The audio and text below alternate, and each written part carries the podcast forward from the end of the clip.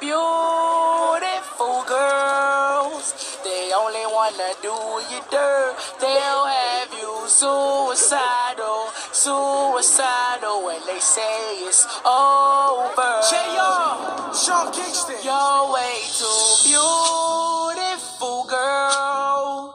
That's why it'll never work. You have.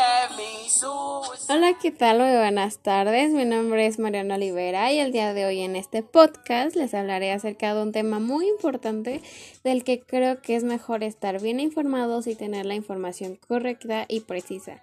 Y este tema es el embarazo adolescente. Y no quiero que vayan a pensar que este podcast va a ser aburrido, no vaya a ser entretenido, porque quizá no es un tema que a muchos les interese o les llame la atención o les parezca atractivo. Pero sí les puedo decir que es un tema muy, muy interesante. El embarazo era común en países tercermundistas, sin embargo, en la actualidad es más habitual encontrar adolescentes de países desarrollados enfrentando esta circunstancia, que llega a tener riesgos a la salud física, a la emocional y a la social. Los jóvenes estamos sujetos a las normas socioculturales que rigen nuestra sociedad, por lo que necesitamos saber de nuestro desarrollo general y psicosexual, así como las tendencias que rijan una sociedad.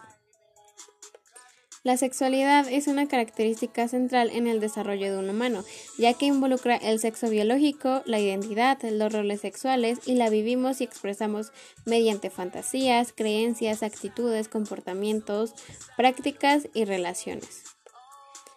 El embarazo en la adolescencia ocurre cuando una niña es fértil, adolescencia temprana, pero psicológicamente está experimentando cambios fisiológicos y conductuales que van acompañados por un boom de hormonas naturales que no son compatibles con su desarrollo corporal, lo que la convierte en un adolescente adulto para los cuales psicológicamente no está preparada.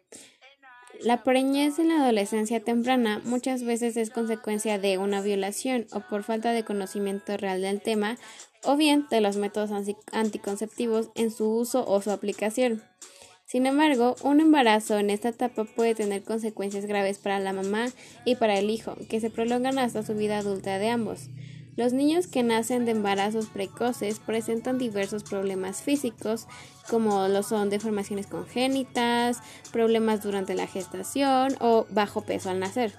La madre puede presentar diversos problemas físicos, como lo que son la anemia, la anorexia, la bulimia o bien la obesidad, además de un conjunto de infecciones en su organismo.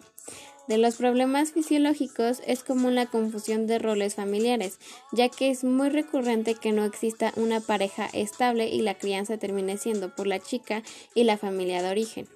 Esto conlleva a un regazo educativo que se agrava por la expulsión del sistema a consecuencia del juicio moral.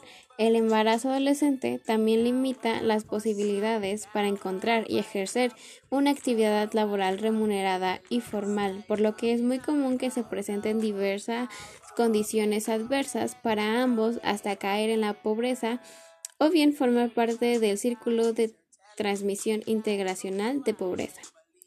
En México se tiene que aproximadamente el 20% de los nacimientos anuales provienen de mujeres menores a los 20 años. Su importancia radica en los riesgos para la madre y el hijo. Estos riesgos son mayores a medida que la edad de la gestante disminuye y en especial cuando las condiciones de vida no son las ideales, lo cual es determinante para el desarrollo psicosexual de individual. Recuerda, mejor espera y piénsalo bien para un mejor futuro de ambos.